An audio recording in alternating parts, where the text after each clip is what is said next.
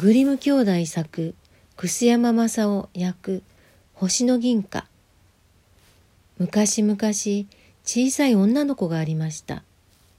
この子にはお父さんもお母さんもありませんでした。大変貧乏でしたからしまいにはもう住むにも部屋はないしもう寝るにも寝床がないようになってとうとうおしまいには体につけたもののほかは手に持ったパン一かけきりでそれも情け深い人が恵んでくれたものでした。でもこの子は心の素直な信心の熱い子でありました。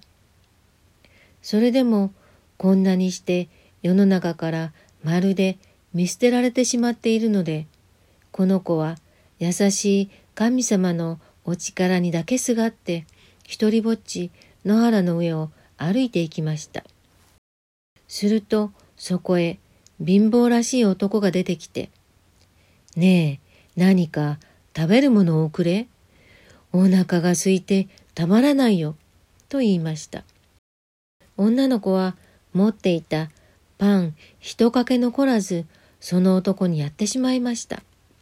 そして「どうぞ神様のお恵みのありますように」と祈ってやってまた歩き出しました。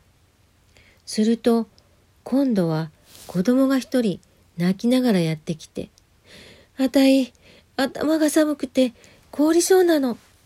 何かかぶるものちょうだい?」と言いました。そこで女の子はかぶっていた頭巾を脱いで子供にやりました。それから女の子がまた少し行くと今度出てきた子供は着物一枚着ずに震えていました。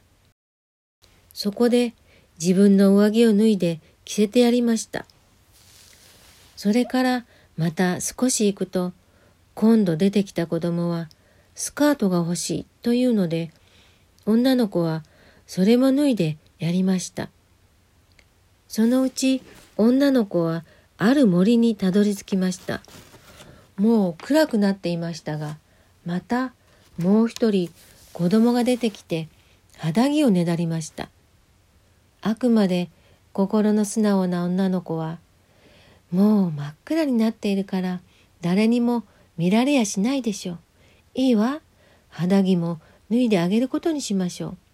と思ってとうとう肌着まで脱いでやってしまいました。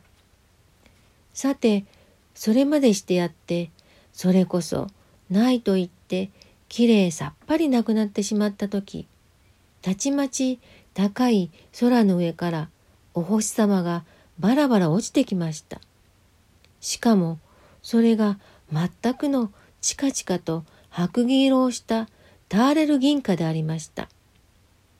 その上つい今しがた肌着を脱いでやってしまったばかりなのに女の子はいつの間にか新しい肌着を着ていてしかもそれはこの上なくしなやかな麻の肌着でありました。